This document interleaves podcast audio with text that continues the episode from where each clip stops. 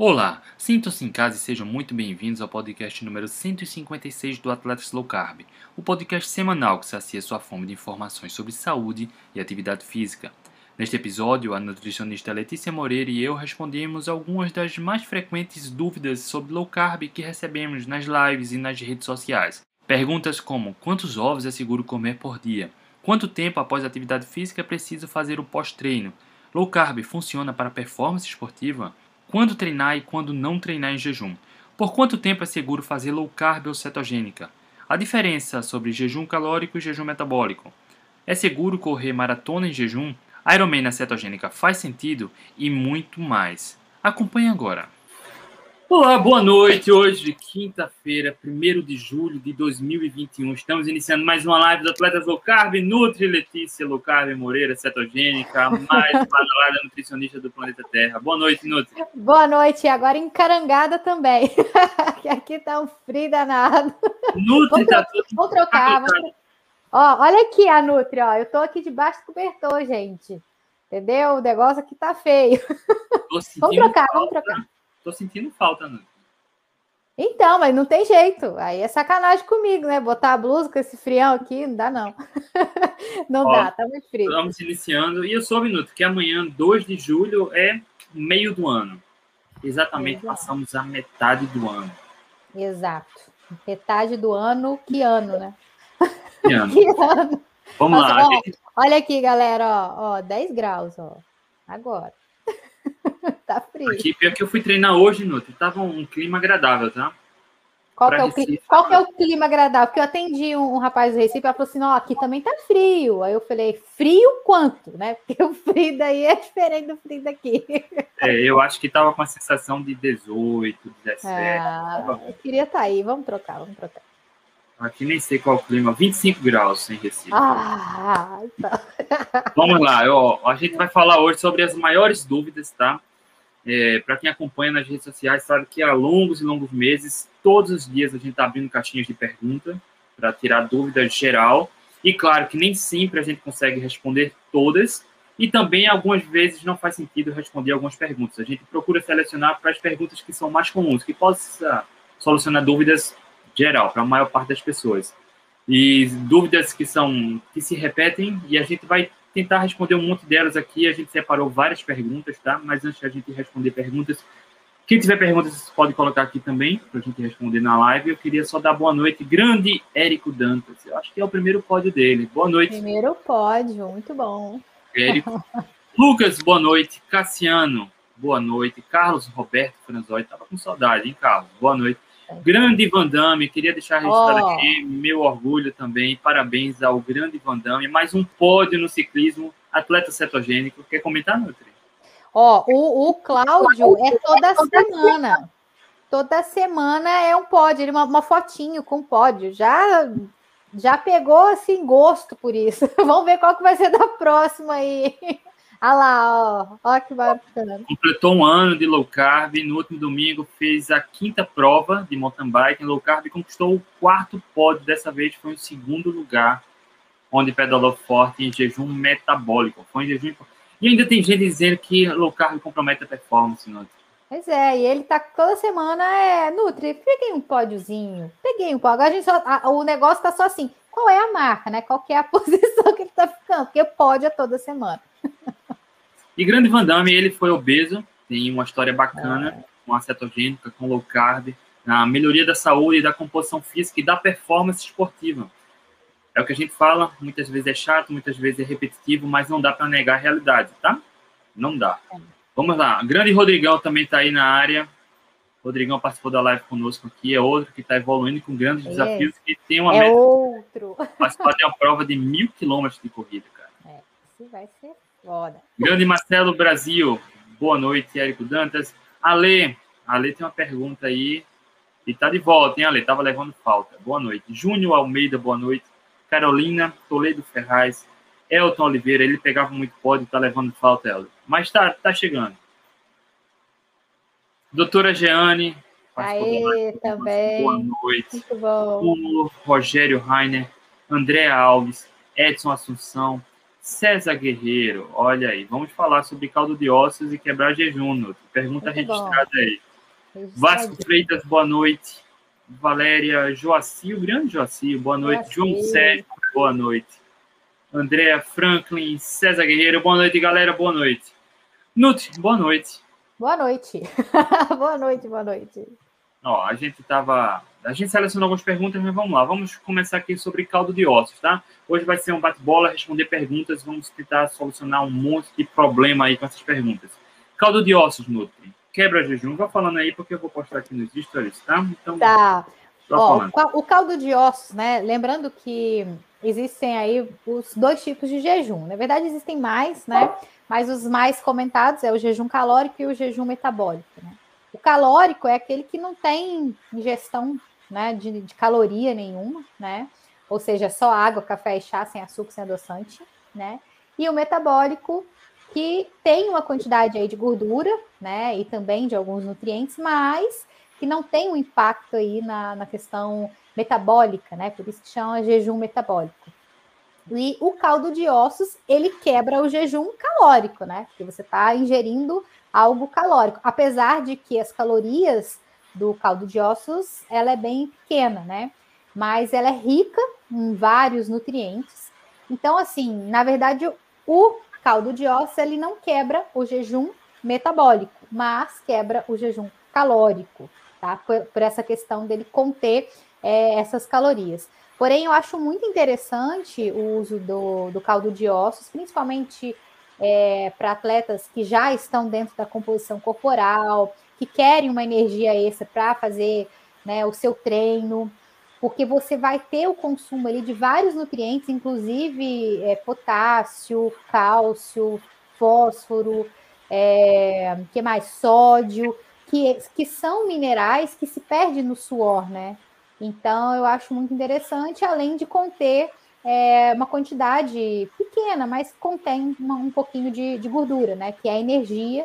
Então, dependendo do, do atleta, pode ser bem interessante para fazer o uso antes do treino e manter o jejum, né? Mas eu acho muito legal também estar tá usando caldo de ossos diariamente, porque também tem a questão do colágeno, principalmente para nós mulheres né? Que nós queremos aí estar tá com a pele bonitinha, cabelo bonitinho, né? Unhas bonitinhas também. Então, ou seja, é interessante. Inclusive, você não precisa tomar o caldo de ossos sozinho, você pode também fazer uma preparação. Então, colocar o caldo de ossos para fazer né, uma carne, ou fazer qualquer preparação né, que for fazer em casa, usar ele para enriquecer. Então, é, é, algo bem interessante. Perfeito. Ó, só queria fazer um parênteses, tá? Passa. A, a Andréa Alves perguntando: tá frio aí, Nutri? Ó, a Nutri postou hoje de manhã no Instagram.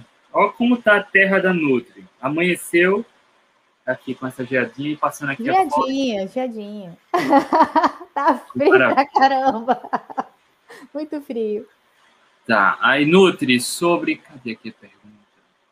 Caldo de ossos. Perguntas que recebemos. Quando consumir? tá? Em que momento é importante, você falou do jejum. E no esporte também, né? O Rodrigão postou aqui que vai levar uns 20 potes de caldo de mil quilômetros. Ó, tem um, um, certo tom aí de, de, brincadeira, mas pode ser interessante. É, é, inclusive, é uma estratégia do Alessandro Medeiros. Alessandro, é. O Alessandro levou, né, para o desafio da, das 100 milhas. Ele levou, agora não me recordo quantos ele, quantas, né, quantidades do caldo de ossos ele tomou. Se eu não me engano, foi duas, eu acho, né? Depois eu tenho que confirmar. Mas é uma estratégia que ele usa, né? Inclusive para o Ultraman, né? Ele vai usar e vai levar o caldo de ossos, porque como eu disse, né? Ele é rico em nutrientes, em é, minerais que a gente perde no suor, né? Então, para fazer essa reposição, digamos que ele é um repositor de eletrólitos natural, né? Que as pessoas dizem, ah, o que, que eu tomo, né? Ao invés do daquele, né? Que aquela marca, não posso falar a marca, como é que chama isso?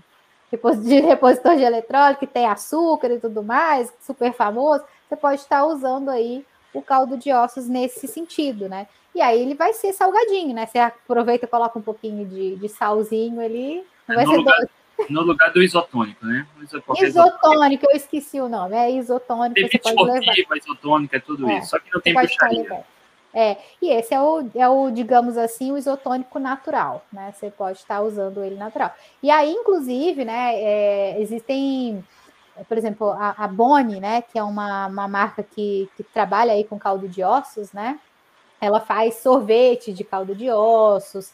Então, ou seja, eu não sei como é que é a receita disso, não, gente. Isso aí é, é uma empresa né, que começou a fazer. Então dá para também fazer preparações, né, com, com caldo de ossos. E aí, enfim, tem que buscar essas receitas aí. Então dá para fazer tanto doce quanto salgado, né? Então utilizar ele também para ser algo nutritivo durante a alimentação. Para quem está começando um protocolo de jejum, é uma estratégia interessante também pular uma refeição consumindo caldo de ossos, porque dá uma certa saciedade, né? Porque tem um pouquinho é. de gordura também, né? É, e para quem quer fazer um jejum prolongado, né? Então, às vezes, ah, eu vou fazer um protocolo de um jejum aí de 48 horas. Então, pode iniciar com jejum calórico, né? E ao longo desse, desse tempo, tá ingerindo aí o caldo de ossos, porque ele tem um pouco de caloria, tem esses nutrientes, né? Então, pode ser uma estratégia para usar, né? Mesclar o jejum calórico com o jejum metabólico, dependendo da, né, de quem que, que é, né? Para um atleta, por exemplo, que quer fazer um protocolo é, maior de jejum e que também precisa um pouco desses nutrientes, né? Pode ser interessante estar tá mesclando, então dá para usar também. Aí não quebra o jejum é, metabólico, né? Mantém aí o jejum. Nutri, pergunta de Elton. Para quebrar jejum, é melhor alimento rico em gordura ou proteína? Qualquer um dos dois. Aí, geralmente, o que tem proteína tem gordura, né? Se a gente for pensar nos ovos, né? Quebrar o jejum com ovos, por exemplo, tem gordura, tem proteína. For quebrar o jejum com carne, tem gordura, tem proteína. Por mais magra que seja a carne, por exemplo, ela vai ter uma quantidade é, de gordura.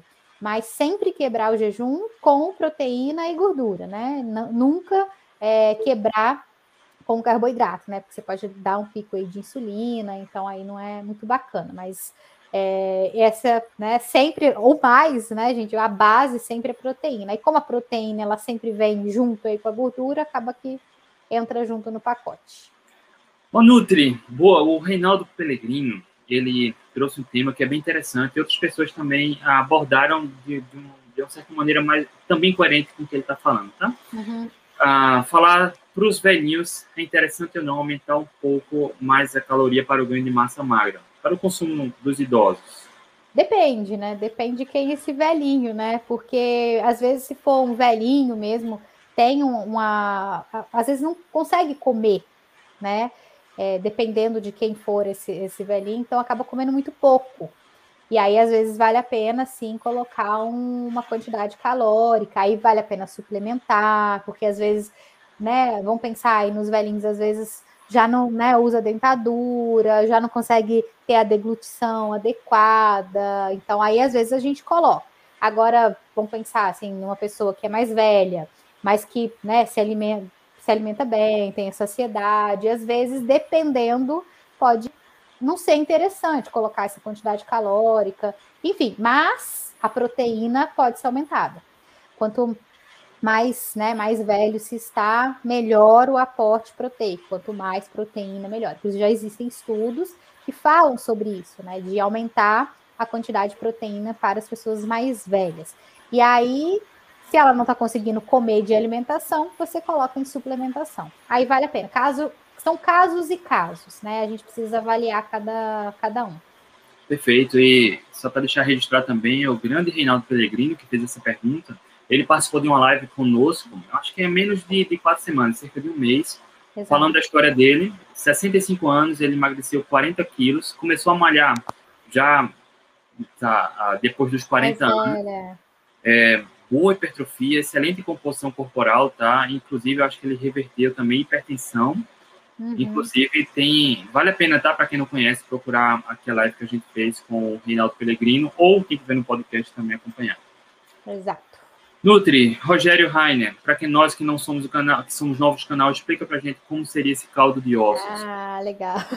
caldo de ossos. Gente, vocês vão no, no, no, açougue, né? Pelo menos aqui no açougue da minha cidade, eles nem cobram, né? Eles dão para gente. Você pede ossos, né? Aqui são vários tipos de ossos. E aí tem que cozinhar esses ossos. Geralmente você pega esses ossos, coloca um pouco ele no forno, né? Deixa um período ali no forno, depois coloca numa panela, pode ser panela de pressão, panela normal, e deixa ali, ó, até o osso virar dissolver. E esse processo demora, né? Não tem muito mistério, né? É mais ou menos isso. Tem pessoas que acabam é, colocando alguns vegetais nesse caldo de ossos, né, para dar uma enriquecida e também coloca sal nesse caldinho de osso, mas é basicamente isso, gente. É uma sopa de osso.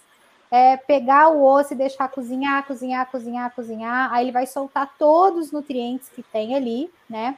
Aí depois que tá cozidinho, né? Os ossos meio que se desfez ali, você vai coar, tirar os ossos e aquele líquido, né? Que fica, você pode colocar na geladeira, ele vai virar uma gelatina.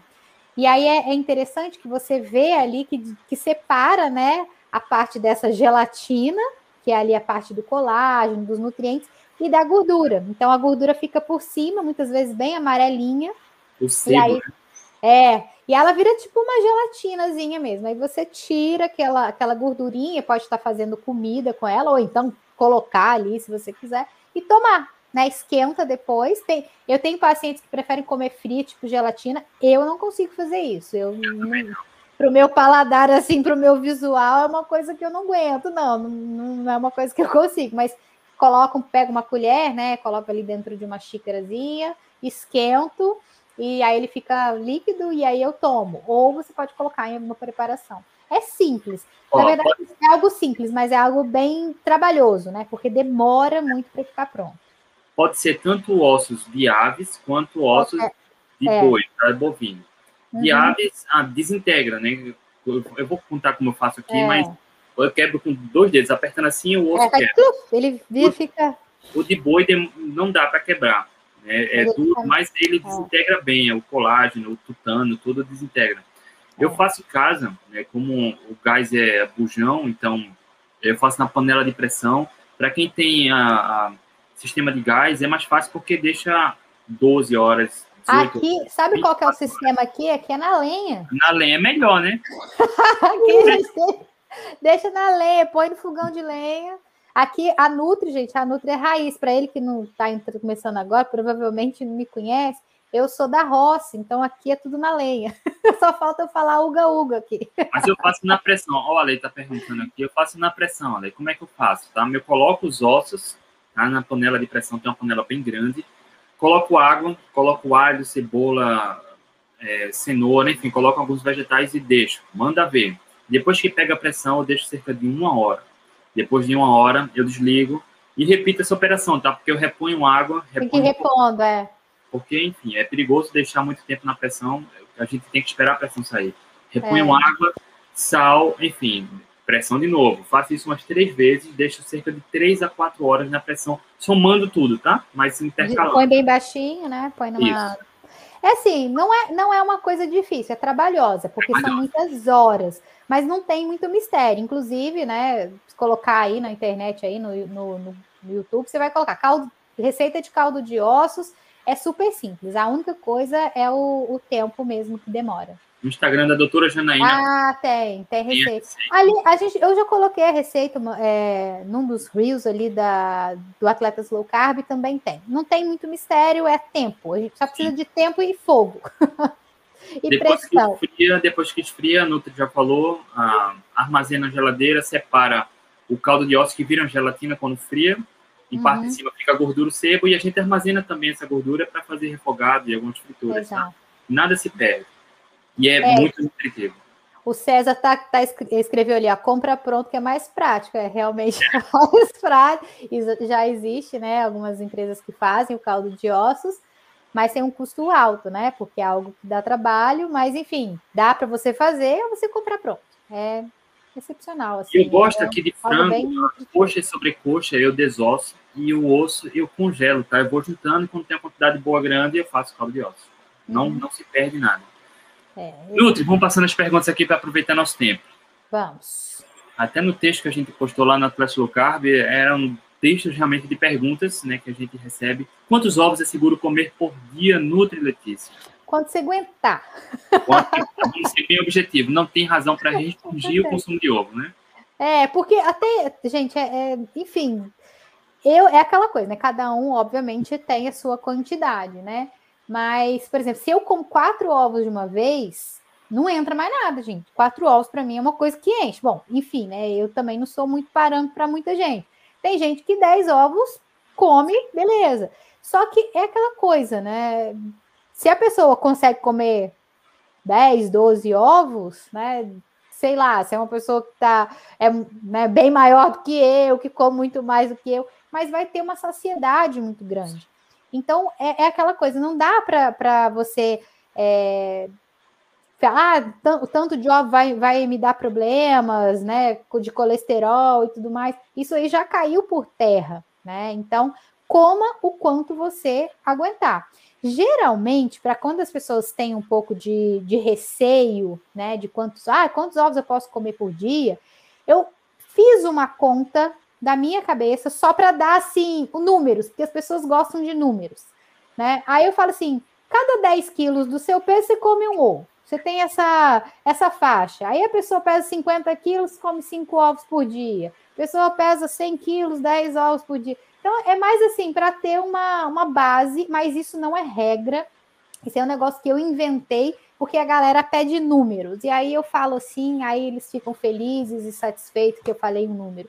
Mas não tem isso, gente. É o que vocês conseguiriam comer e pronto, não tem tem, tem firula. que eu nem como ovo, obviamente eu como mais carne de proteína. Tem dia Sim. que eu sinto falta de ovos. Ah, e como eu faço jantar aqui em casa, eu cozinho aqui para todo mundo em casa, e às vezes eu faço jantar para mim e para os filhos.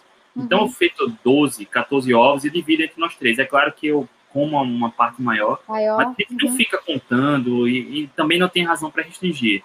Depois eu vou repetir como mais, enfim, fica nessa, tá? Uhum. O, o, importante é que é saber que, como a Noite falou, como que você conseguir se saciar e comer sem medo, não tem razão para restringir. Exato, até porque não é só isso que você come no dia, né? A não ser que você esteja fazendo a dieta do ovo, que tá tudo bem, que tem gente que gosta de fazer, né? Aqueles protocolos do ovo e tal, mas não, não tem porquê, né? Não dá, gente, não dá. Chega uma hora que não entra mais, não consegue mais entrar essa quantidade toda de ovos, né? Então, vai, vai na fé, não tenha medo. E só para deixar registrado também que ovo é um dos maiores multivitamínicos que a gente tem tá, na natureza.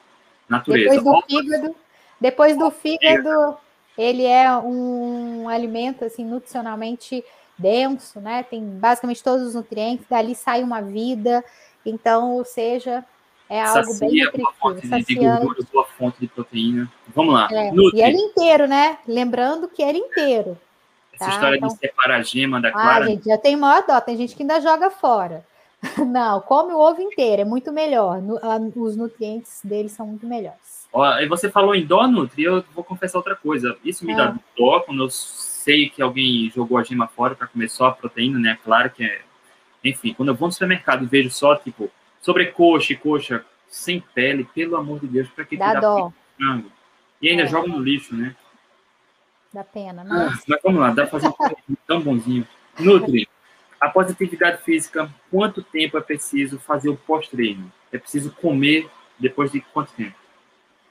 Quando você estiver com fome. é tudo muito simples, né? Bom, é, é, aquela coisa, né? A gente tem que falar dos dois lados, porque é o seguinte: é, existem aqueles atletas que eles precisam de um aporte. Vamos pensar, Alessandro Medeiros, né? O Alessandro Medeiros, ele é um cara que tem um treino muito pesado. E como a gente optou por fazer uma dieta com mais comida de verdade, sem muita suplementação, a gente precisou fracionar essas refeições, porque senão o aporte calórico e proteico dele ficaria muito aquém do que ele precisa. Insuficiente, né? Insuficiente. Mas vamos pensar, né? Se você é, é uma pessoa, um atleta amador, até mesmo que está fazendo aí uma maratona, mas está num ciclo né, de base, ou a pessoa que vai ali na academia, faz um treino mais tranquilo, coma quando você tiver fome, né? Então, tudo isso vai depender de quem é você, tá? Mas no geral, é isso. Se você tem fome, você come. É, eu me lembro quando eu fiz a minha primeira, primeira e última é, meia maratona, porque depois disso não teve mais nada, né? É, eu me lembro que a gente fez um, um, um churrasco, né? Fomos uma churrascada, eu e mais uma galera. E beleza, fui para a meia maratona no outro dia, corri a meia maratona, cheguei no hotel, tomei banho, fui me arrumar, aquela coisa. E aí que eu fui comer às duas horas da tarde. Então, enfim, é quando tem fome mesmo. Aí lembrando que é sempre proteína, né? Sempre as fontes proteicas são melhores. Mas é isso, simples. Da mesma forma do ovo, também é simples aí a, essa hora de comer. Perfeito. Não precisa forçar um tempo grande em jejum. Ah, existe uma janela de 24 horas após a atividade física para repor a quantidade de proteína adequada que é preciso, tá? É, para quem busca alguma certa evolução, desenvolver massa muscular. E assim como a Nuto falou do Alessandro, a gente também aqui uh, já compartilhei estratégias. Quando eu estou com volume alto é. de treinos, eu inclusive faço refeições sem fome, né? Faço uhum. duas ou três refeições no dia, normalmente quando estou num período grande de treinos, justamente para bater a meta calórica proteica, tá? É, inclusive a gente... gente... Diga, não, porque assim, dependendo da, do momento que o atleta está de treino, se faltar caloria, ele pode também ter uma perda em rendimento. A Exato. gente sabe que, que as calorias elas têm uma importância sim, né? Então, se também não estiver consumindo as calorias de forma adequada, vai perder rendimento. Aí vai falar assim: ah, é porque está fazendo low carb. Não, é porque muitas vezes, pelo fato de ter muita saciedade na dieta, por ela ter mais é, proteína, acaba que também né, diminui essa quantidade de consumo calórico, e aí, com volumes maiores de treino, falta. Então, tem que avaliar esse momento que está, né? Está no período de base ali, beleza. Começou a aumentar muito, pelo menos os triatletas que eu acompanho, né? A gente já tem que começar a ter essa percepção para ver se vai ser de alimentação, se vai dar conta de comer, porque às vezes não consegue comer, aí a gente precisa suplementar, porque a suplementação é muito mais fácil de ter essa ingestão. Então, tudo depende. Isso é, essa é uma pergunta comum, é um comentário comum que chega no, no Atlético Local exatamente sobre isso jejum e low carb. Ah, estou há muito tempo já fazendo low carb, há três meses, quatro meses, e o rendimento está ruim. Quando a gente vai investigar mais a uhum. fundo, está fazendo muitos jejuns longos. Muitos jejuns longos, né? Porque o, je... né? É, o, jejum dá muita liberdade, né? E, e fa... quanto, Sim, mais né? je... é, e quanto mais jejum a gente faz, é aquela coisa, você não tem fome. Depois que você pega, engata, engata assim no jejum, não tem mais aquela fome o tempo inteiro. Então, dependendo, às vezes a pessoa quer, ah, eu posso fazer uma refeição por dia?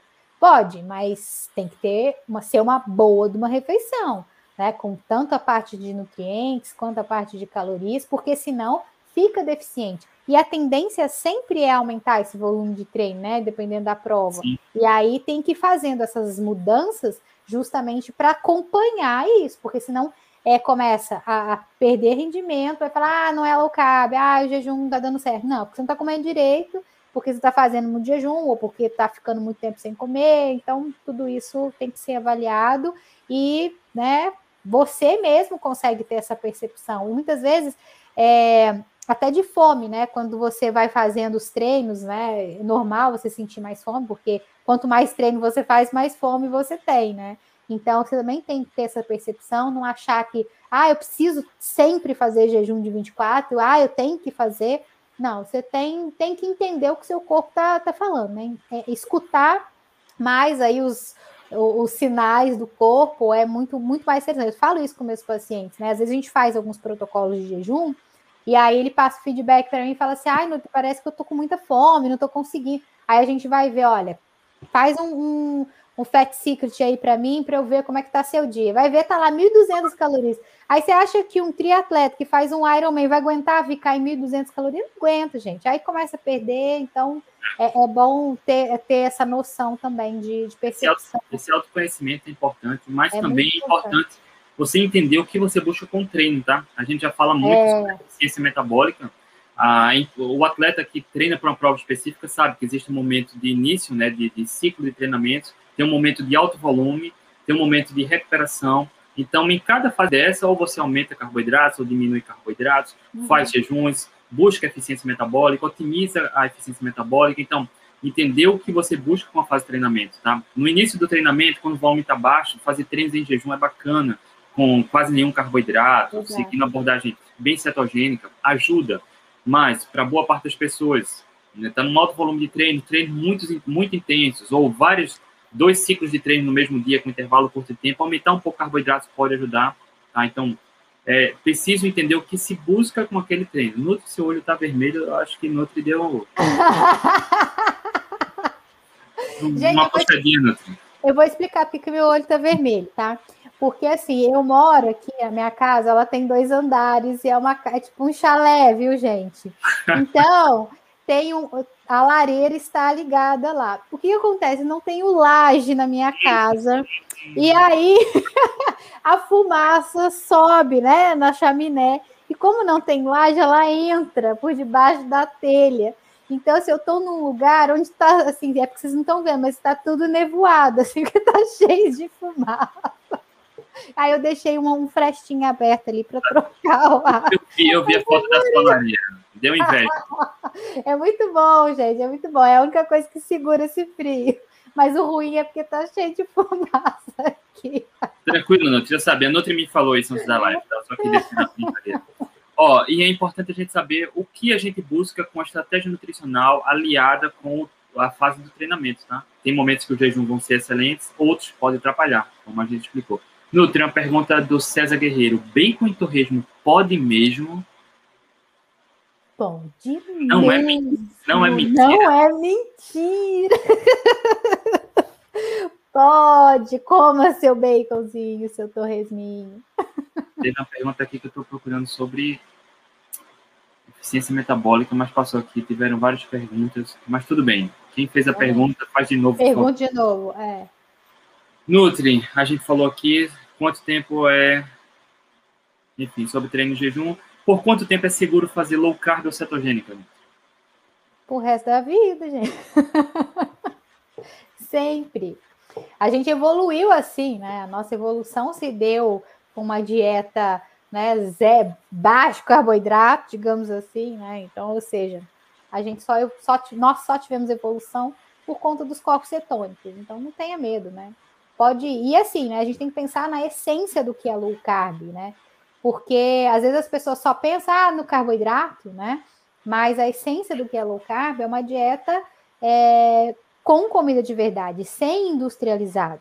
Lembrando que a low carb ela é um espectro, ou seja, não é porque você está fazendo low carb que você é zero carb. Né? Você tem um espectro ali, uma quantidade de carboidrato que você pode estar consumindo. Então, ou seja, carboidratos de fonte de comida de verdade. Então, você está fazendo uma alimentação saudável com comida de verdade. E se você come comida de verdade, é muito difícil você ultrapassar essa quantidade que é preconizada aí pelo, pelo que é low carb. Então não tenha medo com relação a isso. Aí é, é só uma questão de adaptação, qual você prefere, prefere ficar em low carb, ficar em cetogênica, mas não tem risco nenhum.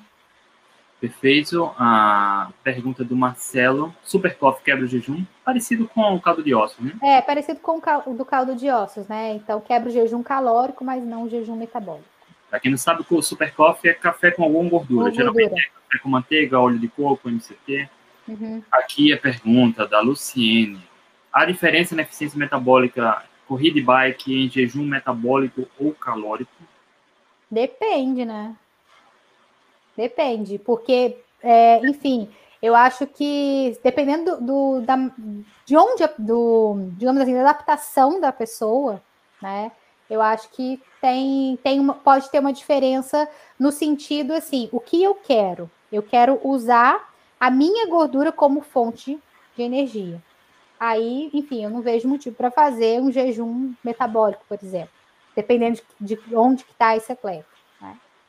Então, Para mim, depende. Não sei, não, é, a sua opinião. Também, é, é, vamos dividir isso aí. Para quem é dependente da estratégia tradicional, tá com muito carboidrato, eu acho que começar com um jejum metabólico pode ajudar na transição, tá? Para fazer o treinamento pode em jejum. É. é. consumir mais gordura pode ajudar justamente nessa adaptação, até ficar livre dessa dependência ou atletas que vão fazer, tipo ciclistas que vão fazer pedais muito longos, tá? 100 km, 200 km, ou 5, 6, 8 horas, é, pode ajudar nesse intratreino, no pré-treino, tá? Uhum. Enfim, mas uh, tecnicamente a diferença não é grande, não. Mas dependendo do objetivo, pode, É, depende, tudo depende do objetivo, né? Não, não, é, não tem como a gente generalizar, mas tudo depende desse, desse objetivo, de quem é esse atleta, de quanto que, que ele pedala, de quanto que ele corre, isso tudo depende. Nutri, César, de forma simples, qual a diferença entre dieta low carb e dieta cetogênica? A quantidade de carboidrato, né? Porque dieta low carb é, é aquela coisa, é um espectro, né? Low carb digamos assim, a essência toda, ela pode chegar aí de zero até 130 gramas. A cetogênica é aquela mais restrita, que também é uma dieta low carb, né? Mas ela te leva à cetose nutricional. Né? Então, o seu corpo começa a, é, a liberar essa, esses corpos cetônicos, né? E aí você começa a usar a sua gordura corporal como fonte de energia. É interessante para eficiência metabólica, né? Para adaptação, então, essa é a diferença, né? A quantidade de carboidrato ingerida durante o dia. Perfeito. Uh, Jean, primo. Aminoácidos como glutamina, metiоlanina, creatina, enfim. Vitamina D, B12, quebra jejum, Ó, a creatina, né, as proteínas, sim, tá? Tem, tem um impacto pequeno na, na insulina, tá? Mas quebra. Agora, a vitamina D e B12, tranquilo. Mas Lembrando que vitamina D você toma junto às refeições, tá? Porque a absorção dela é muito melhor. Então, tanto a vitamina D quanto a vitamina B12, né? Qualquer complexo B aí, é importante comer as refeições. Então, nunca vai tomar uma vitamina, por exemplo, vitamina D no jejum, tá? Então, não vejo por quê. Agora, enfim, tomar glutamina ou qualquer outra proteína, ou você toma sabendo que vai sair desse jejum, você toma depois, né? Depois que você sai do jejum. Não tem, não tem problema nenhum. Agora eu vejo algo tão. Como posso falar? É, para quem busca fazer, quem faz jejuns diariamente, eu acho que não devia se preocupar com isso, tá? Também acho que não. É, Como não diz o, o doutor Rodrigo Bomeri, né? Não se preocupe com o que quebra o jejum, né? Se preocupa mais com o que quebra a saúde. Isso é o mais importante. E tem vários estudos do Walter Longo mostrando que os benefícios com pouquíssimas calorias, tá? Ele imita os benefícios do jejum tradicional, tá? O jejum calórico. É. Então, no homem consumindo até 400 calorias e mulher 500 no dia, no o benefício dia. é bem parecido, tá? Uhum. Não é a mesma coisa, mas é bem parecido. Então, não se preocupa. E o, o estímulo que dá, tecnicamente, a Nutri explicou perfeito. Tecnicamente quebra o jejum, mas para quem tem uma base, como o doutor José Neto fala, arruma a casa, uma casa bem arrumada, arruma não se preocupa com isso, não.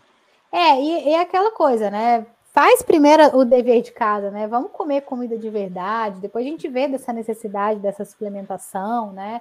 E aí também não ficar se preocupando muito, ai, tem que ser no jejum, tem que ser pós-treino, tem que ser pré tem que ser durante o dia. E aí é só adequar essa quantidade e, a, e que horas que você vai estar colocando. No caso ali, por exemplo, das vitaminas, né, que ele usa, enfim, não é interessante ele fazer esse uso no jejum, tem que fazer esse uso às refeições.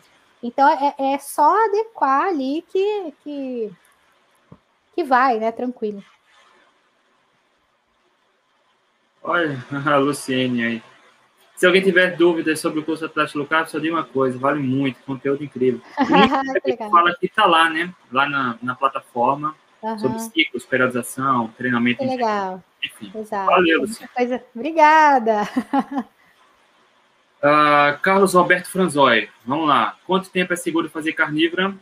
Do ponto de vista da ciência, não tem estudos. Do não. ponto de vista evolutivo, a gente sabe que boa parte dos povos evoluiu consumindo a maior parte da dieta carnívora, mas é, hoje a gente não consegue afirmar quanto tempo. A gente sabe de estudos de casos de pessoas que passaram, passam, já estão há décadas seguindo a abordagem carnívora sem nenhum problema. Como é que ela chama aquela mulher mesmo que a Jade falou? Na Charlene, live. Charlene, Charlene Anderson. Anderson, Anderson é. Ela já faz há muitos anos, né? Ela e a família dela, então, enfim, mais, mais sobre relato de casos mesmo. É, e, enfim, relato de caso e alguns médicos, os grandes médicos que a gente ah, admira, que são que se baseiam na boa ciência, como a doutora Janaína, ah, enfim, recomenda a carnívora por momentos pontuais para reverter muitas doenças metabólicas. E a gente sabe que por momentos pontuais é seguro. Mas, assim, para quem leva para a vida, a gente não consegue afirmar porque não tem estudos, nem estudos grandes. Exato. O que a gente sabe é que também não é seguro, por longo tempo, comer muito açúcar e farinha. Isso é bem danoso, tá? E enfim, até pequenas quantidades. Nutri, tem perguntas aqui, vamos lá, deixa eu ver aqui vamos no Instagram. Lá. A pergunta que a gente recebeu no Instagram. É tranquilo correr uma maratona em jejum, Nutri? Oh, tem um monte de gente que corre. um monte de atletas que começaram com um pouco de insegurança, né? Mas sim, é, é seguro. Aí tem que adaptar, né, André? Não é se a Nutri falou que é amanhã eu vou fazer minha maratona em jejum. Não, tem que estar adaptado. Aí tem que, às vezes, fazer algumas estratégias de consumo de, de algumas cápsulas de sais, algumas coisas assim nesse sentido. Mas tem muitos atletas aí que estão fazendo até ultramaratonas em jejum. Inclusive não, o, Ale... o Alessandro dizer, fez, né? Não quer dizer que é melhor ou pior, mas para é. quem não depende dos carboidratos, para quem está treinado, já experimentou, é tranquilo. É, aí tem que treinar, né? Durante o treinamento e treinando, né? Isso tudo depende disso. Não, não é que seja a melhor estratégia, vai ser a melhor estratégia se a pessoa fez e achou que foi a melhor estratégia. Se ela achar que né, tem que fazer, tem que consumir alguma coisa, que muitas vezes eu, eu acho até interessante né, consumir alguma coisa para não ter que levar nada para o meio do treino, porque às vezes as pessoas do treino ou da prova, né? As pessoas, ah, eu tenho que levar alguma coisa. Não, então come antes, que aí você não, não fica preocupado, né? Você faz a sua maratona tranquilo, mas é super tranquilo, muitos, muitos atletas que eu acompanho já fizeram e se deram super bem. Eu já corri cinco ou seis, eu não lembro. Uma delas com um desempenho muito bom, que foi aqui na Maurício Nassau, terminei 3 horas e 11. Mas, é, para quem busca rendimento, no meu ponto de vista, não faz sentido, tá? Você correr uma maratona em jejum. Mas, para quem está livre das dependências de carboidrato, é tranquilo. Tem uma pergunta noite do Carlos Alberto Franzoi. A energia da gordura demora mais para ficar demora. disponível? Sim, demora. mas... Vá. Demora porque ela demora da, de gordura que você está ingerindo, né? Ela, se você ingerir, ela demora mais para ser quebrada, para ser absorvida, demora um pouco mais. Perfeito. Mas assim, quando a gente vê o gráfico de, de, de utilização da energia, quando a gente se exercita, né? Aí é, aí eu estou pensando no, no, sentido de, de consumo, é, de consumir. Agora, da sua energia que você está, né?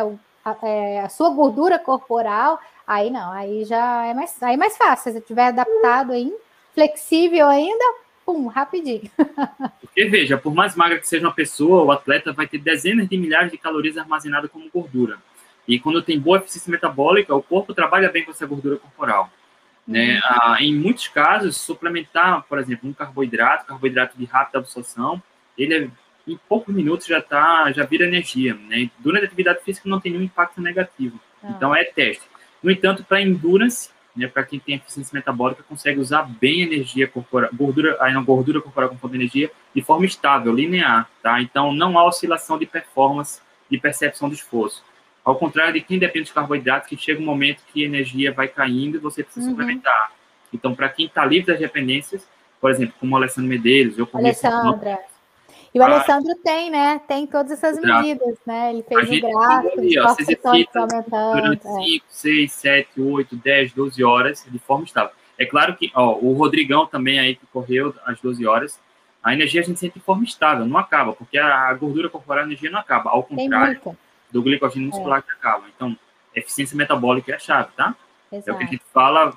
É. A live que a gente fez com o Roberto Lemos. Roberto ele Lemos. fala muito sobre isso, né? Vale a pena, tá, tá aqui no canal, vale a pena vocês assistirem. Eu já assisti aquela live três vezes, né? Eu vou assistir a quarta, porque é sensacional aquela live. A gente fez uma live com o professor Roberto Lemos aqui aberta, e depois a gente fez fechado com os atletas locais. Ah, é, é verdade. Uma live que tá só para os membros do programa. Só para os membros, é, tá lá na, na plataforma. É isso, deixa eu ver aqui. Nutre 12 horas sem se alimentar por dia, gera efeitos esperados pelo jejum. 12 Acho horas pouco. de jejum. Pouco, Acho é pouco. o mínimo, né, para começar. É o 12 mínimo. horas de janela alimentar, 12 horas sem se alimentar. É, mas para quem está começando, eu acho que é uma estratégia legal, entendeu? E depois vai fazendo novos estímulos, né? Vai aumentando, né? Então, tipo assim, nunca fiz jejum. Será que eu posso fazer 12? É o mínimo que eu sempre falo para as pessoas, ó, o mínimo é 12. Você tá assim dentro do jejum, legal para estar tá usando aí a sua gordura corporal e tudo mais, né? Mas depois vai aumentando, né? Aumenta cada semana uma hora, enfim, até chegar em 16, 18, enfim. Mas sempre, sempre estável, 12, 12, 12, 12, acho pouco. é pouco, mas para quem. Ah, é, para quem nunca fez. Cada três horas é, é, bacana, né? É, para quem está começando, aí eu acho legal. Agora, para quem já está há muito tempo, tem que dar estímulos diferentes. Porque o corpo ele adapta, né, gente? O nosso corpo ele adapta tudo. Então, se você faz um tipo de jejum a vida inteira, seu corpo vai adaptar aqui. Então, você tem que começar a dar estímulos diferentes, né? Então, vai aumentando esse tempo. Aí, dependendo, ah, então já estou fazendo 16, faz um dia de 12, né? Vai fazendo esses altos e baixos também, porque é interessante, né? Os estímulos diferentes ajudam né, nessa queima dessa gordura, enfim, a, a ajuda nessa flexibilidade metabólica. Então, mudar essa, esses conceitos são interessantes para você ter né, respostas diferentes. Então, às vezes a pessoa entra no platô. Nutri, eu estou no platô, né? Tô aqui, no, não sai disso, não sai disso. Aí vai ver, né? Tá sempre no mesmo jejum, tá sempre fazendo as mesmas coisas de dieta. Então, aí, às vezes, a gente vai fazendo algumas, alguns estímulos, até mesmo, vamos colocar um pouquinho mais de carboidrato durante aqui dois dias, aí coloca e depois a gente retira. E aí são, são estratégias, são protocolos que a gente vai utilizando para sair daquele platô ou para dar estímulos diferentes. Então, tudo, tudo dá para poder trabalhar aí com, com a pessoa, né? Mas tem que aumentar, 12 horas é o mínimo. Porque o jejum, ele, ele proporciona vários benefícios, tá? Ah, tem a autofagia, que é bem conhecida, mas tem um período do jejum, acho que a partir de 48 horas, que já, já consegue perceber o aumento na produção de GH, um, um outro período que aumenta a produção de adrenalina, você fica mais desperto, mais atento. Uh, começa, enfim, vários processos e isso vai depender do tempo, né? De 12 horas de jejum, né, praticamente não tem esses benefícios para quem faz 48 horas, 72 horas, tá. e aí vai. É bom porque começa a utilizar a é gordura é de energia, é. tá? Mas uh, os benefícios mesmo, grandes métricos, a gente fez uma live com a doutora Maíra sobre jejum, ela é uma das maiores autoridades do planeta sobre jejum, e a gente falou sobre jejuns longos, então fica o registro aqui para quem quiser saber mais sobre o jejum, a, a live que a gente fez aqui no Atlético Carb. Eu acho que tem duas dela, né? Doutora Maíra, só. inclusive duas... a gente fez um encontro com ela, com os atletas low carb que está lá. Também. Eu acho que tem também dela e tem do Dr. Marcelo Denaro, né? Que ele falou um pouco também sobre o jejum. Também tem, foi a aula, aquela aula também, que eu já assisti duas vezes.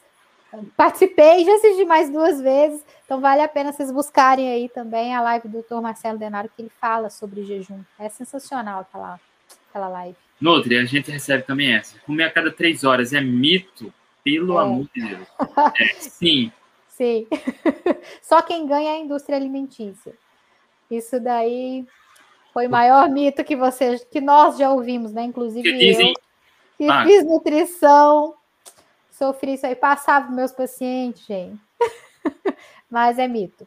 Não coma de três em três. Só se tiver fome e se né, tiver uma boa base proteica na alimentação. Porque dizem que você pode comer de tudo um pouco. O que é para comer de tudo um pouco, que chamam de dieta equilibrada. E a gente entende uhum. equilíbrio como algo bom. Né? Só que durante a história Exato. evolutiva, a dieta da espécie humana nunca foi equilibrada. Uhum. Enfim, quando você come de tudo um pouco, você sente fome o tempo todo, quer comer, quer mastigar, gera uma certa compulsão, quer, uhum. e acabaram criando uma estratégia de comer a cada três horas para saciar, satisfazer essa vontade de comer o tempo todo. Só que se olhar na ciência, não tem fundamentação, não tem bons é. estudos. Se olhar do ponto de vista evolutivo, piorou. Imagina um camarada de caçar a cada três horas. Tinha que comer. Não, mas sabe que eu acho que, que acaba vindo essa questão do três em três horas? É porque, diante aí das diretrizes, né, de você ter que comer 60% a 70% da sua alimentação de carboidrato, e principalmente os farináceos, né, que eles falam para comer pão, macarrão, bolacha tudo mais, é, te dá fome. Dá fome. Se você está tendo estímulo, né, você aumentando a sua glicemia, aumentando a sua insulina, às vezes até em menos tempo. Às vezes chega em duas horas, pô, tô com uma fome louca, né, mas é porque você teve esse estímulo da insulina aí. Então, eu acho que isso acabou vindo, né, essa, essa coisa de comer de três em três horas, por conta dessas diretrizes, né? Aí é diferente quando você começa a diminuir a quantidade de carboidrato que você ingere, principalmente os refinados, né? E começa a aumentar a quantidade de proteína da tua alimentação. A proteína é altamente saciante, então você sente muita saciedade então você acaba que não tem essa necessidade de ficar comendo de três em três horas. E é por isso que muitas vezes o jejum ele acaba vindo de forma natural. Libertador, né? né? É, porque aí às vezes você vai lá, faz um jantar, aí come bem ali bastante carne, com vegetais e tudo mais. No outro dia você acorda sem fome. E aí você vai, você consegue espaçar. Diferente se você tem um, uma noite ali de macarrão, pizza. No outro dia, você quer comer até o pé da mesa, porque você está com fome. Então, eu acredito que seja mais nesse sentido que acabou surgindo essa recomendação de comer de três em três horas, porque o carboidrato em grande quantidade te dá fome. Você sente mais fome por conta aí desse aumento da glicose, aumento da insulina. Aí enfim, eu acho que deve ter vindo disso. Mas aumentou a proteína, gente. É, é fato que você vai ficar mais saciado com então, proteína, gordura, e acaba que essa, essa recomendação aí cai por terra. Perfeito. Ó, ah, Para quem é atleta, alto rendimento, que come comida de verdade, que está no alto volume de treinos, então espaçar as refeições faz sentido, tá? É um momento pontual, um momento específico de um atleta ah, eu não sei como a Nutri está ah, fechada com essa estratégia com o Alessandro hoje, mas eu sei que quando ele está no período grande, ele faz algumas refeições durante faz. o dia. Mas você, né, nós, pessoas que, enfim, normais, que treinam pouco, não precisa estar comendo a cada três horas. Você come duas refeições, três refeições por dia, generosas, tudo bem. Quer fazer um lanche? Faz um lanche de comida de verdade. Não é. precisa mas assim, o Alessandro, mesmo fazendo essa, né, tendo um treino que ele tem, ele não come os lanchinhos, não. Ele faz três boas refeições, né? Que é como se fosse o pós-treino, que ele treina em jejum, o almoço e o jantar. E aí ele come bem, né? Aí ele, ele é um leão para comer, né? ele come muito bem, mas não precisa desses lanchinhos.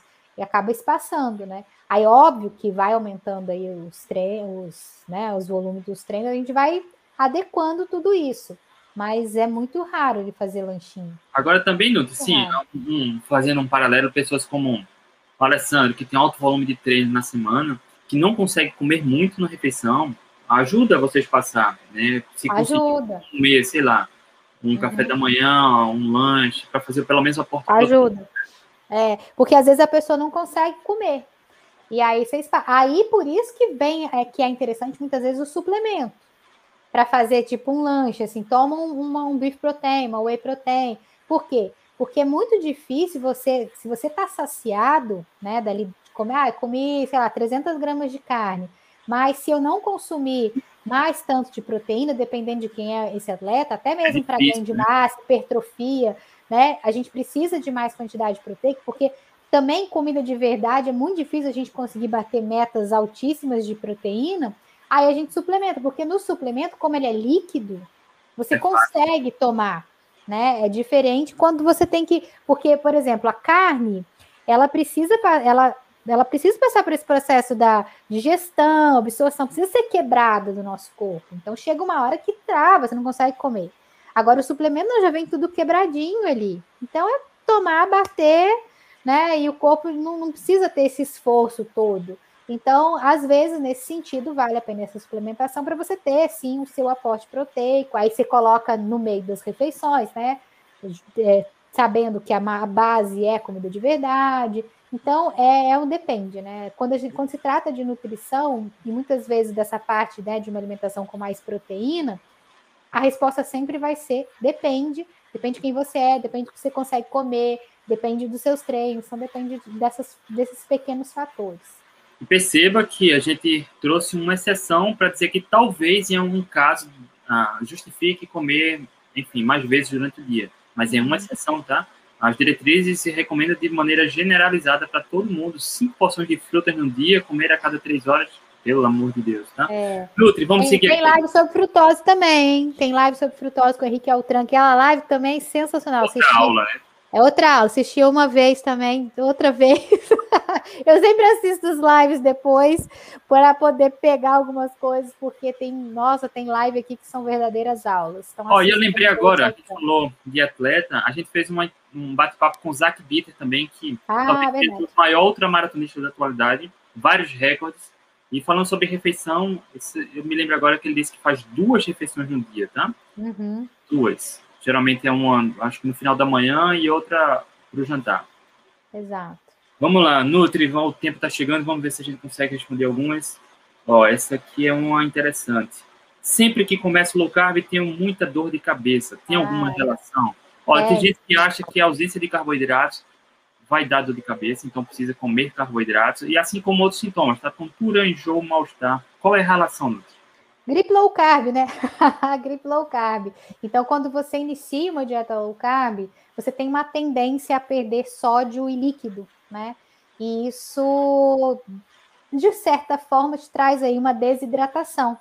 E aí você sente, né? Tem pessoas que sentem dor de cabeça, tem pessoas que é, fazem muito xixi, tem pessoas que ficam, né, fica mole, fica tonto, tem pessoas que têm diarreia, tem pessoas que têm prisão de ventre. Então, são alguns sintomas desse início da, da dieta, né, dessa mudança metabólica, porque o teu corpo, ele começa a mudar, né, vários hormônios, principalmente a insulina, e com isso, né, você tem essa tendência a perder mais líquidos, a perder mais sódio, e aí vem essa dor de cabeça. Então, é, é, é o, talvez o primeiro sintoma, e é um sintoma muito comum de quem inicia low carb cetogênico. É a famosa crise de abstinência, tá? Crise de abstinência. Você vai sentir esses sintomas, ter sintomas, assim como o alcoólatra quando deixa de beber, o fumante deixa de fumar. Existe Sim. essa fase que há uma relação de dependência, vários estudos mostram isso. Uhum. Para quem consome muito carboidrato, vai sentir, mas isso passa, tá? Passa e quando passa, você vai enxergar um outro mundo. Exato. Nutri, Sidney, a gente acabou de responder aqui, tá? É sobre pós-treino. Se ele pode, depois do treino, continuar o jejum e começar após pode. pode, tranquilo. Come quando você tiver fome, Sidney. Deu fome, come. Ah, cadê aqui a pergunta? Nutri, quando se entra na low carb, a imunidade cai? Isso é uma pergunta, tá? Que a gente pode fazer a pergunta inversa. Será que você precisa comer carboidrato para ter melhor imunidade? Não. Não. Né? Não, não tem. É, isso aí é, é, mito, né? As pessoas. Às vezes você pode estar sentindo um sintoma da gripe low carb, né? Então, assim, tá mais mole e tal, aí repor com água e sal, mas sua imunidade não cai.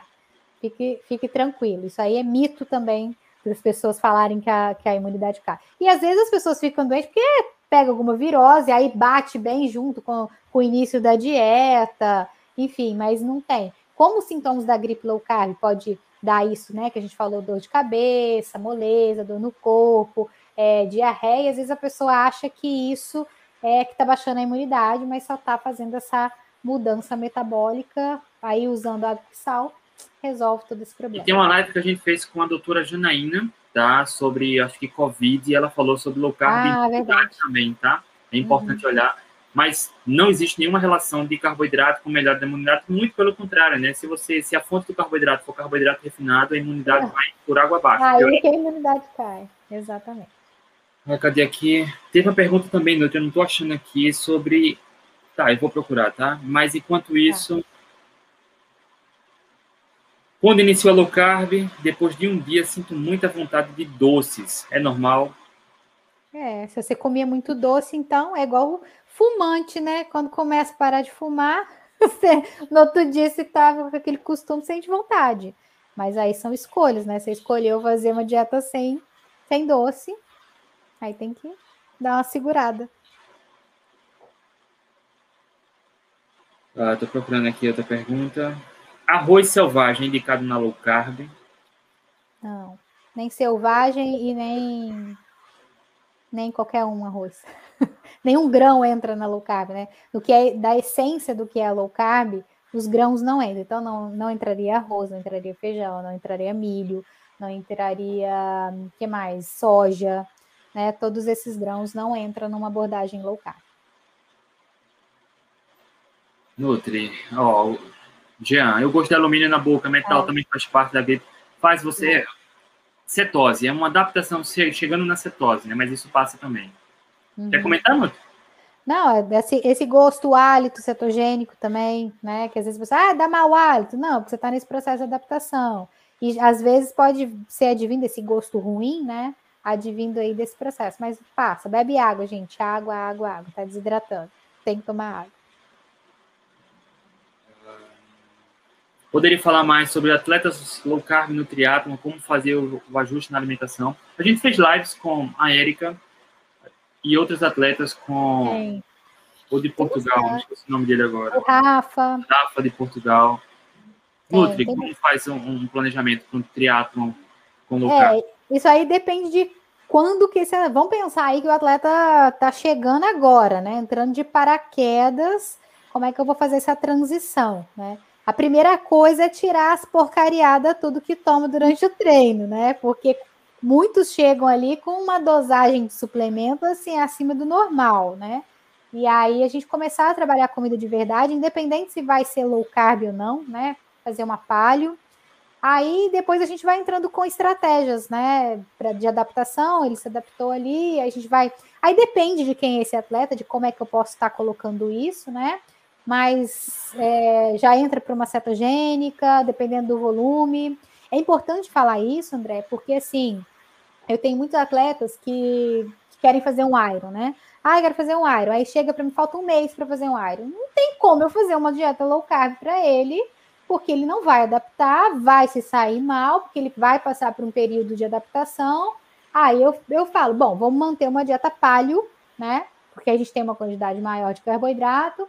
Agora, se for um atleta que está chegando para mim, olha, eu vou fazer um Iron daqui seis meses, daqui um ano. Aí a gente já começa com uma estratégia mais é, enxuta, né? Fazendo, ele faz só a transição, os primeiros 15 dias de transição, depois a gente já entra para a cetogênica, para ele poder ter essa, essa flexibilidade metabólica ao, ao, longo do tempo, tá? Até porque ele vai estar tá com o volume do treino mais baixo, né? E aí, ao longo desse período, a gente sabe que vai, vai aumentando, né? O, o, os, os volumes, as intensidades tudo mais. Então, é, é, é assim, né? Então, depende de quando é a sua prova, Depende de que momento você está, se você já faz jejum, se você não está. Mas de uma forma geral, é dessa forma que eu gosto de trabalhar, né? Perfeito, estou procurando aqui o Ketocop, tá? Já que tinha a pergunta sobre triatlo, um atleta cetogênico que venceu a etapa do Ironman, tá? Ah, é 70.3, fazendo o protocolo que a gente já vem falando há alguns anos, tá? De eficiência metabólica. Nutri, uma pergunta do Osvaldo aqui. Quantos dias para o corpo se adaptar à cetogênica? Uma coisa é você se adaptar à cetogênica, outra coisa é, é começar a absorver benefícios para a performance. Exato. Por favor. É, então existem essas duas diferenças, né? Então, quando você começa a fazer uma dieta cetogênica, né? Geralmente eu falo que para começar, né, a melhorar rendimento, é até quatro semanas, né? Às vezes tem uns mais, às vezes tem uns menos. Mas para estar certo adaptado, precisa de um período maior. Aí eu gosto de trabalhar assim, no mínimo cinco meses, né? Cinco, seis meses. Então, por exemplo, no caso que eu estava falando do, do triatleta que quer fazer, se tem uma prova-alvo, busque, né? Vou fazer essa mudança, busque fazer essa mudança com antecedência. Porque aí sim, aí você vai colher os benefícios da, da dieta para a prova, que é uma prova muito pesada, né? É, então, tem essa. Depende aí desse, desse momento, tá? Mas a, a, essa diferença é para adaptar a dieta cetogênica, quatro dias. E para ceto adaptar, alguns meses, de cinco a seis meses. E olha que passa rápido, tá? E esse momento de pandemia, que não tem provas, é um momento ideal para que a gente comece a primeiro se libertar das dependências de carboidratos, depois comece a absorver os benefícios da adaptação cetogênica para eficiência metabólica. Uhum. Então aqui no eu achei, deixa eu só dar o zoom aqui, aumentar mais um pouco. Aqui, ó, o Van Berkel. Esse camarada que, inclusive, ele foi apelidado como Ketocop, tá? Que ele venceu a etapa do Ironman. Eu acho que foi a última, inclusive, antes da pandemia, em Zurique. Uhum. Seguindo justamente o que Dan Pleus falou aqui, tá? Uma abordagem low carb, health fat, que tirou high fat. Enfim, a gente é aquela história, contra a realidade a gente não tem o que argumentar. Não temos. Será que? Eu acho que é isso. Vamos matar rápido aqui agora as perguntas. O Elton, não sei quando o Elton faz uma pergunta séria ou não, mas no o frio, o corpo queima mais calorias durante o exercício? Queima, tanto no frio quanto no calor, tá? Então o corpo ele vai, né, ele vai gastar mais, mais calorias ali. Né? Essa influência do, do ambiente externo é, ela é grande, tá? Então, queima. Então, ou seja, se, se você tivesse aqui na minha cidade, se você saísse, né, sem roupa, na pro frio ali, ia queimar. Então, por isso que muitas vezes as pessoas falam, né, do banho gelado, né, para acessar ali as gorduras que são mais difíceis de acessar. Então, gasta sim. Uma pergunta do Mauro Júnior. Quando não comemos carbo junto com proteína, dizem que a proteína consumida seria desviada para a gliconeogênese, prejudicando a reposição muscular. Como contradizer esse conceito acadêmico? Com estudos controlados e com a realidade, tá? Eu não sei se você conhece o, o Dr. Sean Baker, que ele só come carne e ovos, tá? Há vários anos e o camarada é forte. É uhum. forte. E como ele, tem vários outros que ele posta na, enfim, os casos, as fotos de pessoas que seguem uma abordagem carnívora onde não tem carboidrato e a massa muscular é fantástica. O que Exato. precisa é ter estudos comparando isso. Tem estudos, por exemplo, mostrando, mostrando que atletas cetogênicos de endurance, eles precisariam ter um aporte proteico maior justamente porque boa parte da proteína ela vai para a gliconeogênese para ser gerada glicose uhum. e corpos cetônicos também, tá? Para produção de corpos cetônicos. É. Mas assim, é preciso ter o aporte só proteico adequado, não precisa comer com carboidrato. Eu vou deixar é. registrado aqui o, o, a recomendação para acompanhar o trabalho do Dr. Sean Baker. E como o Sean Baker tem vários outros, tá? É uma galera forte, com uma composição muscular incrível, tá? Oh. Fora do normal, que não come carboidrato algum. Então, basta a realidade para contradizer esses argumentos aí. Exato. Ah, deixa eu ver aqui. Vamos terminar com essa de Jean Primo Satori. Qual é o carboidrato bom na janela alimentar para atleta que busca performance e tem alto volume de treinos Nutri? Raízes, frutas, né? Seria os, seriam os bons, sem ser os refinados, né? Como farinhas e, e tudo mais, né? Lembrando, né, que as frutas não é para fazer suco, né? E as raízes não é batata frita, né? Seriam basicamente esses carboidratos, né? Exato. E assim, os vegetais, né? Os vegetais também, né? Alguns vegetais têm um pouco mais de carboidrato. Enfim, esses seriam os bons. Carboidratos é aquele que a natureza dá que não tem processo de. não tem processamento, tá? Suco, Exato. como a gente falou, infelizmente a gente cresce ouvindo que suco é saudável e uhum. pode deixar registrado, como a gente falou também, para procurar a live que a gente fez com o Henrique Altran sobre Trans, frutose. É, frutose. Tá? É um tema longo também, mas é importante entender o papel da frutose, tá? Exato. E agora, finalizando, um agradecimento do Jean. André Letícia, muito obrigado pela atenção, meus parabéns pela dedicação e carinho pelo trato aqui, sempre nos esclarecendo tudo. Eu que eu, nós agradecemos. Agradecemos aí vocês. Sem vocês a gente não ia ser nada, gente. Aqui a gente é, é uma equipe, né? A gente só está encabeçando isso aqui, mas quem faz o Atletas Low Carb é vocês. Todos nós, todos nós. E Nutri, Ó, o mestre Goto aí, só para não passar batido, tá? Qual o percentual de área adequada de macronutrientes? Depende. Depende também. Depende de cada indivíduo, assim, mas sempre o mais, né, é, é proteína, né? Então, sempre não, não, se focar tanto a isso. Foque comer menos carboidratos, aumentar seu aporte proteico, que automaticamente também aumenta seu aporte de proteína, mas isso não tem muito uma regra, não. Nutri, para encerrar, eu queria dedicar essa nossa live ao grande professor Diego, que infelizmente nos deixou essa semana. Fizemos algumas lives com o professor Diego, um grande leão, um grande guerreiro da comida de verdade, que teve sua vida transformada quando, enfim, ah, decidiu dedicar à saúde, mas coisas acontecem que a gente não sabe explicar. E queria é. deixar essa dedicação para o grande amigão Diego. É, foi uma perda muito grande aí para todos nós, né? Mas, enfim, né? Cumpriu sua missão e agora a gente vai aqui para levar esse legado dele, né? Tudo que ele deixou aí de ensinamentos para gente. Também tem as lives dele aqui, uma pessoa sensacional, né? E que Deus conforte aí toda a família, nós, né, que somos amigos, estamos sentindo muita falta dele. Rapaziada, muito obrigado a presença de todos. Segunda-feira essa live vai para o podcast e a gente segue. Nutri, boa noite. Um cheiro a todos. Tchau, tchau. Tchau, tchau.